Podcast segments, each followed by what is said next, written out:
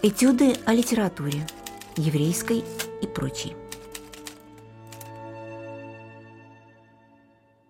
Добрый день, меня зовут Валерий Дымшиц, и мы продолжаем разговор о еврейской поэзии в русских переводах. Я уже несколько раз говорил о той школе поэтического перевода, который последние, скажем так, уже 20 лет, время быстро идет, сложилась в Петербурге.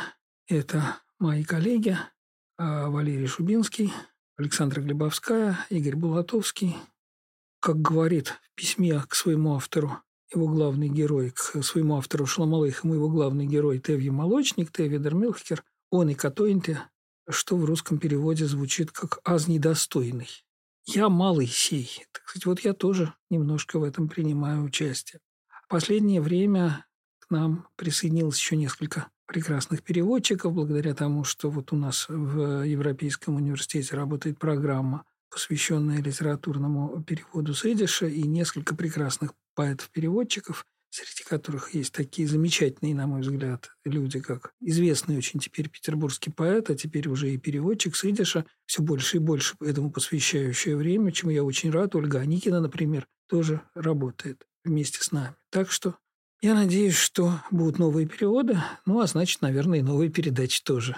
Сегодня мы поговорим о творчестве поэта, которого звали Ицк Мангер, которого зовут Ицк Мангер, того, что он умер, его перестали так звать, которого, наверное, за последние годы больше всех других переводили на русский язык. Если говорить о еврейской поэзии в 20 веке, о поэзии на то понятно, что разговор о том, какой поэт самый лучший, самый известный, пустой разговор, да, э, литература не соревнование. По прыжкам и критериев объективных сравнений, кто у нас главный, а кто у нас там не такой главный, нет. Но зато есть другой критерий, и он совершенно безусловный. Это читательская любовь. Вот Ицек Мангер – замечательный поэт, среди многих других замечательных поэтов и, несомненно, самый любимый. Ну, достаточно сказать, что это поэт, который, с одной стороны, существует я понимаю, что это очень условное разделение, но все-таки в серьезной большой литературе, а с другой стороны, это поэт, на стихи которого написано огромное количество песен, которые до сих пор многие поют и поют с удовольствием. И исполнители на концертах, и просто люди, которые любят петь еврейские песни. Да, у нас есть как-то представление о том, что поэт-песенник – это одна профессия, а вот серьезный взрослый поэт для чтения лирик – это другая профессия. И бывают тем более радостные исключения, когда грань между популярной литературой, массовой литературой, в том числе массовой поэзией, а поэт-песенник – это такая массовая профессия, и серьезной элитарной поэзией оказывается стерта. Это редко бывает, тем радостнее такого рода исключения. В частности, достаточно сказать, что в Израиле выходило и выходит такое многотомное собрание еврейских песен, то есть тексты, ноты, какое-то обсуждение этих песенных текстов. И вот песням на стихи Ицека Мангера посвящен целый отдельный том, так их много. Да? Ну, надо в двух словах сказать о биографии поэта, чтобы уже больше ни на нее не отвлекаться и дальше говорить о стихах, что и есть, собственно, подлинная биография. Да?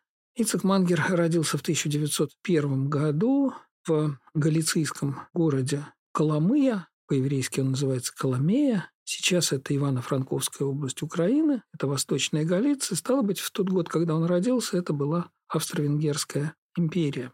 Вскоре его семья переехала в недалеко расположенный от Коломыя большой город Черновцы. Это тоже сейчас Украина, столица, соответственно, Черновицкой области Украины. Хотя от Коломыи до Черновцов совсем недалеко, но это две разные австрийские провинции. Коломыя, как я уже сказал, относилась к Восточной Галиции, а Буковина, соседняя другая провинция, вот ее столицей были Черновцы, или, как они назывались тогда по-немецки, Черновец. Вообще говоря, так случилось, и это само по себе удивительно, что город Черновцы, об этом можно было бы когда-нибудь рассказать отдельный, чрезвычайно увлекательный рассказ.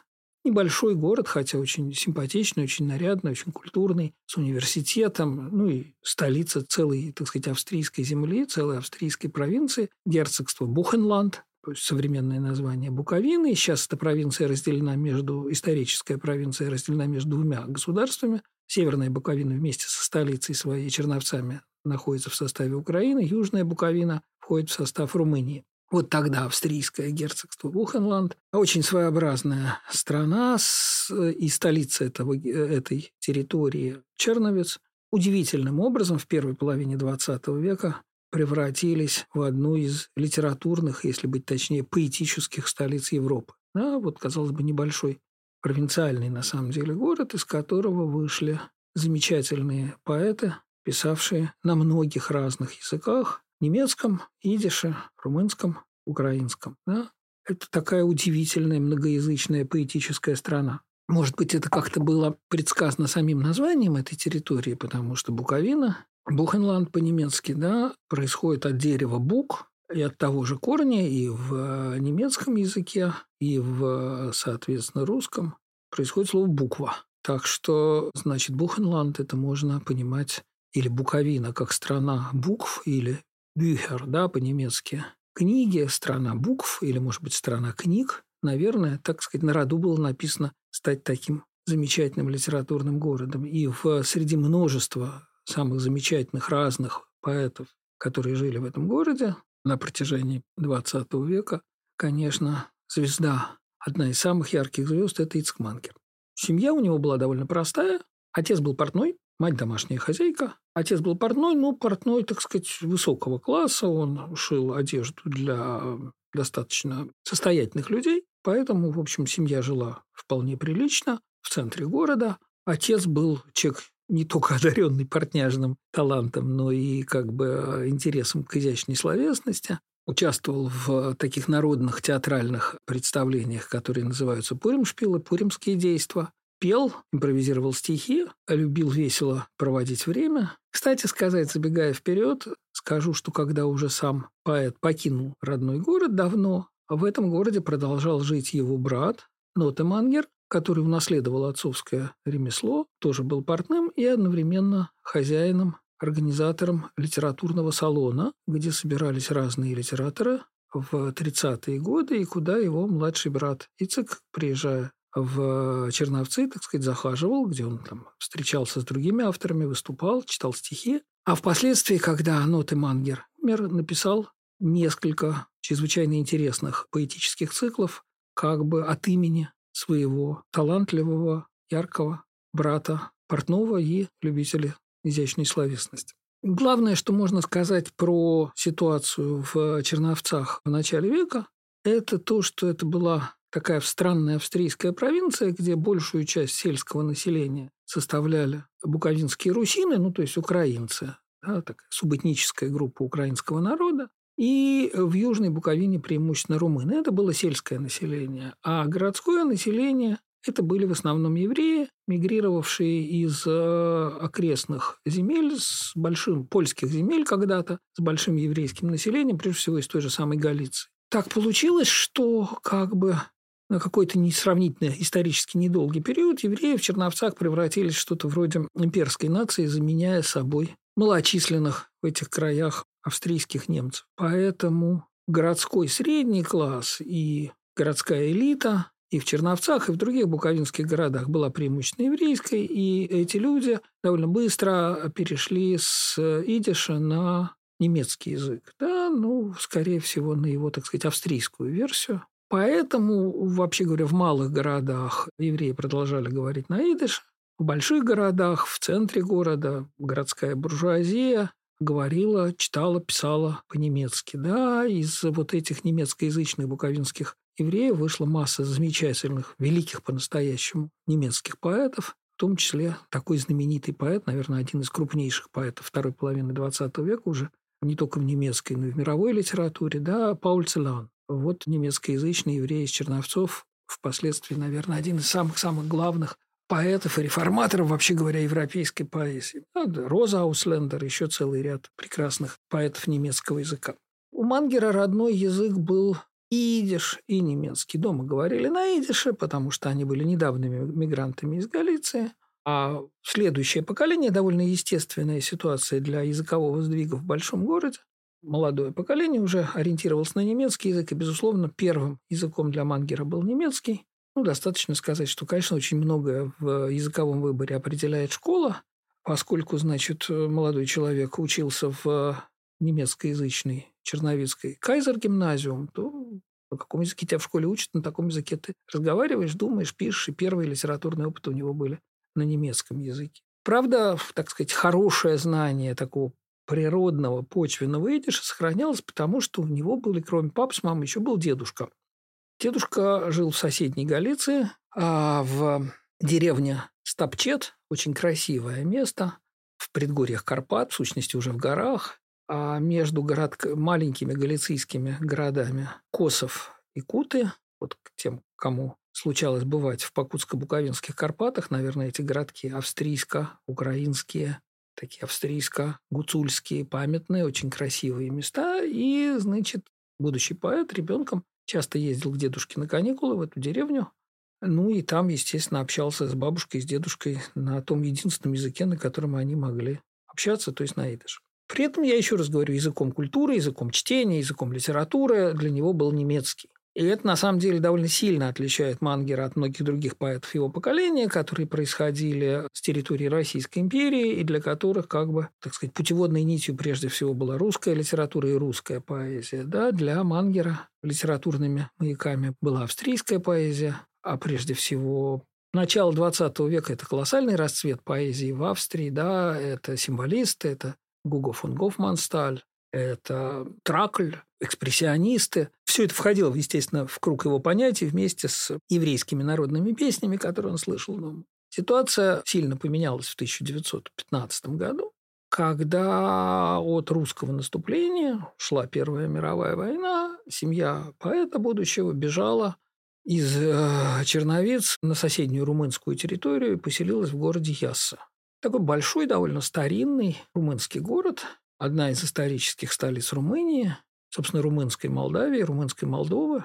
Город, где, конечно, никакого немецкого уже близко не было, а было много сочного такого молдавского идиша, много цыган, много лошадей, много песен, много вкусного и дешевого румынского вина. Очень романтический город. Вскоре в поисках ну, более культурной среды молодой человек переезжает в столицу Румынии Бухарест, и в Бухаресте у него выходит первая книжка лирики в общем и целом на карте еврейской литературы Румыния, конечно, была глухой и довольно захудалой провинцией, ну, не считая, конечно, очень культурных черновцов, которые как раз Румыния после распада Австрийской империи вместе со всей Буковиной забрала за ненадобностью, потому что больше Буковине податься особенно было некуда. Да? Это было не самое, так сказать, удачное стечение обстоятельств для черновцов, но вот этот город стал румынским и оставался таковым вплоть до 1940 года когда, значит, по пакту Молотова-Риббентропа Советский Союз обзавелся Молдавией и Буковиной, Северной Буковиной.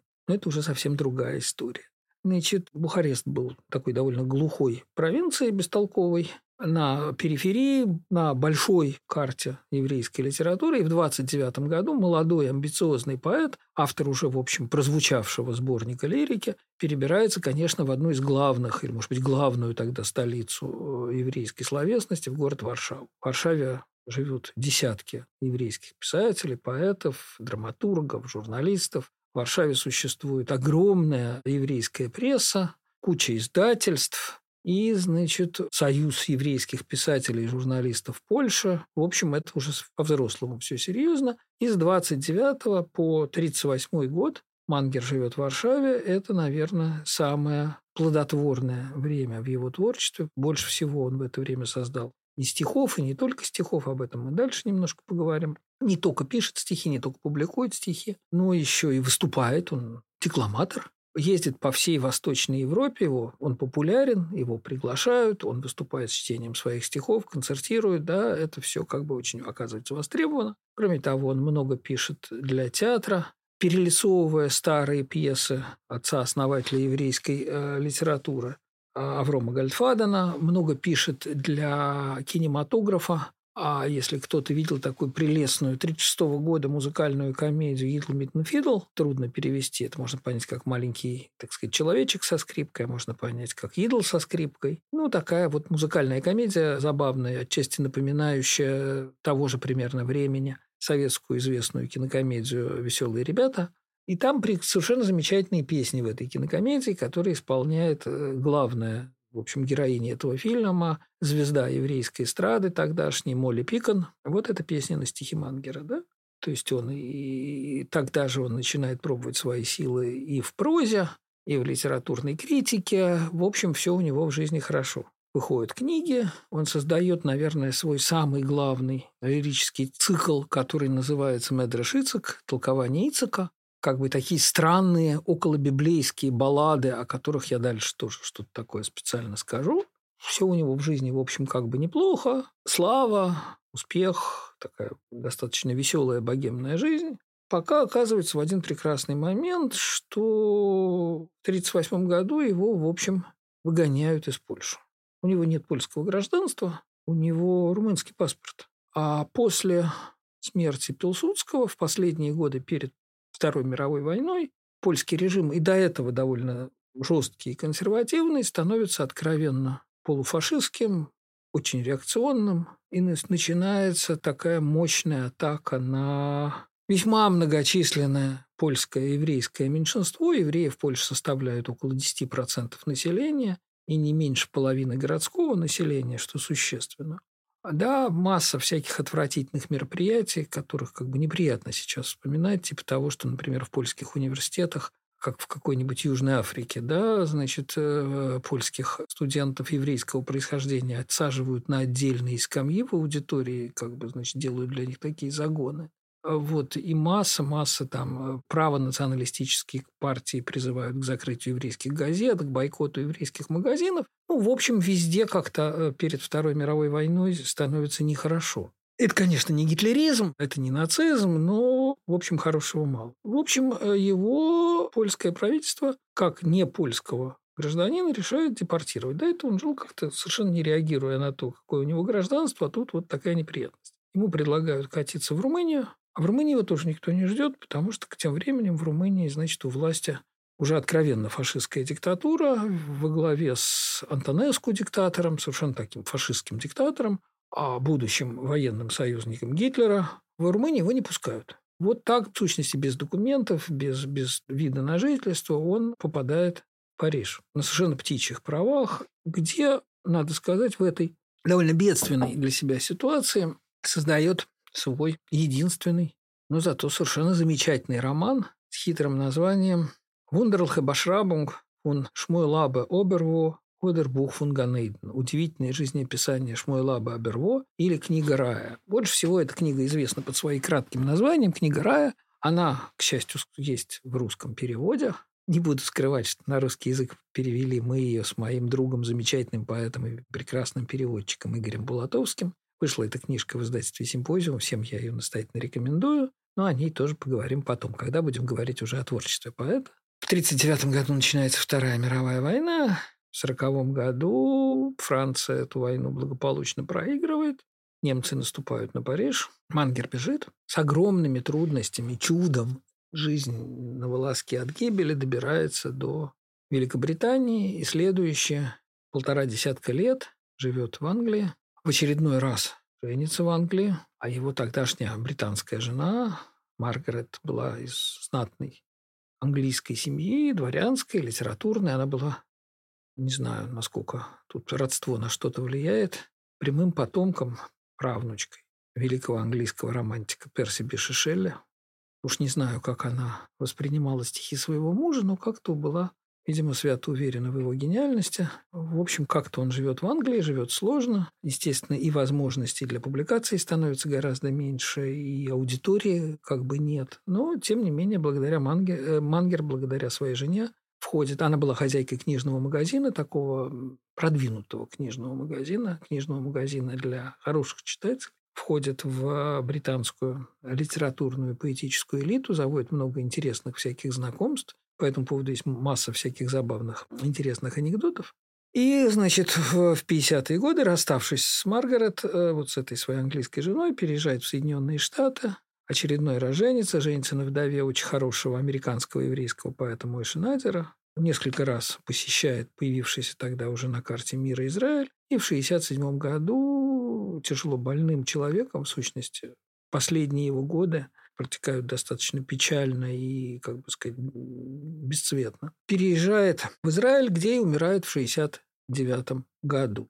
А тот факт, что Мангер умер израильским гражданином, позволил Израилю главную литературную премию для писателей, пишущих на идыше, назвать именем Ицека Мангера. Такова краткая, очень краткая канва его жизни, а дальше начинается, соответственно, его другая правильная биография, биография, связанная уже не с обстоятельствами жизни, а с обстоятельствами творчества. Чего он писал, как он писал, что в его жизни менялось на разных этапах его творческой биографии. Ну вот, наверное, об этом мы поговорим уже в следующем нашем разговоре.